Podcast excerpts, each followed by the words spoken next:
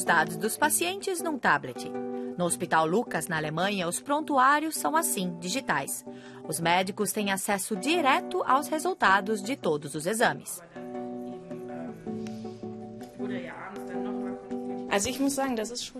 É muito prático e facilita o nosso trabalho. Eu recebo os resultados pelo tablet e assim é muito mais rápido. Isso quando tudo funciona. Mas se der algum problema no sistema, o hospital fica quase parado. Isso aconteceu em fevereiro numa outra clínica alemã. De repente, todos os funcionários tiveram que voltar a trabalhar com caneta, papel e telefone. O motivo foi um vírus de computador do tipo Tesla Crypt, também conhecido como Loki. Como ele entrou no sistema, ainda não se sabe. Esse problema também é conhecido em Ingolstadt. Essa empresa vende softwares antivírus para todo o mundo. O Tesla Crypt é visto com frequência pelo departamento de pesquisa por aqui. Wenn diese Schadsoftware auf den Rechner kommt, quando esse malware entra no computador, ele codifica todos os arquivos e depois envia um aviso dizendo que os dados ainda estão lá, mas estão bloqueados. E para revê-los é preciso pagar uma certa quantia de dinheiro. Um problema que pode afetar qualquer um e até cidades inteiras.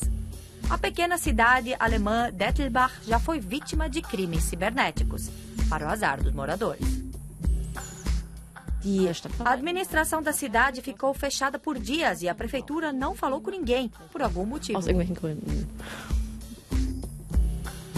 O que irritou a população foi que não havia cópias de segurança, o que deixou Dettelbach passível de chantagem. E para ter os documentos de volta, a prefeitura pagou a quantia pedida. Deviam ter chamado logo especialistas em vez de pagar. Se tudo o que fizéssemos se perdesse, seríamos uma república da banana. Se não tivessem pagado, teria sido pior. Acho que fizeram certo.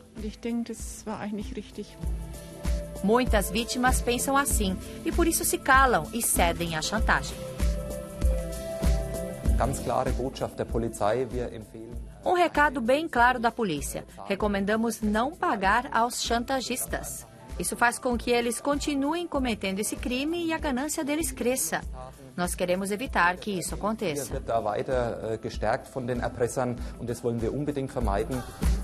A criminalidade na rede tem crescido. Os softwares antivírus dessa empresa encontram todos os dias cerca de 325 mil malwares. O submundo digital tem uma área própria de comércio, ou seja, lá são oferecidos serviços que podem ser usados. Lá existem vendedores de softwares maliciosos, personalizados e com uma lista de preços, como na venda de carros. O Hospital Lucas reagiu corretamente. Não deu dinheiro aos chantagistas, desligou todos os computadores e começou a usar as cópias de segurança e os funcionários devem fazer mais cursos sobre o tema.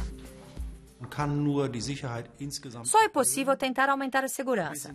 Nós sabemos bem que se a TI não funcionar, estaremos mais vulneráveis. Mas o mesmo vai acontecer quando pensamos em carros autônomos, que não precisam de motorista. Isso também é algo que todos querem, mas imagine o que pode acontecer quando eles não funcionarem.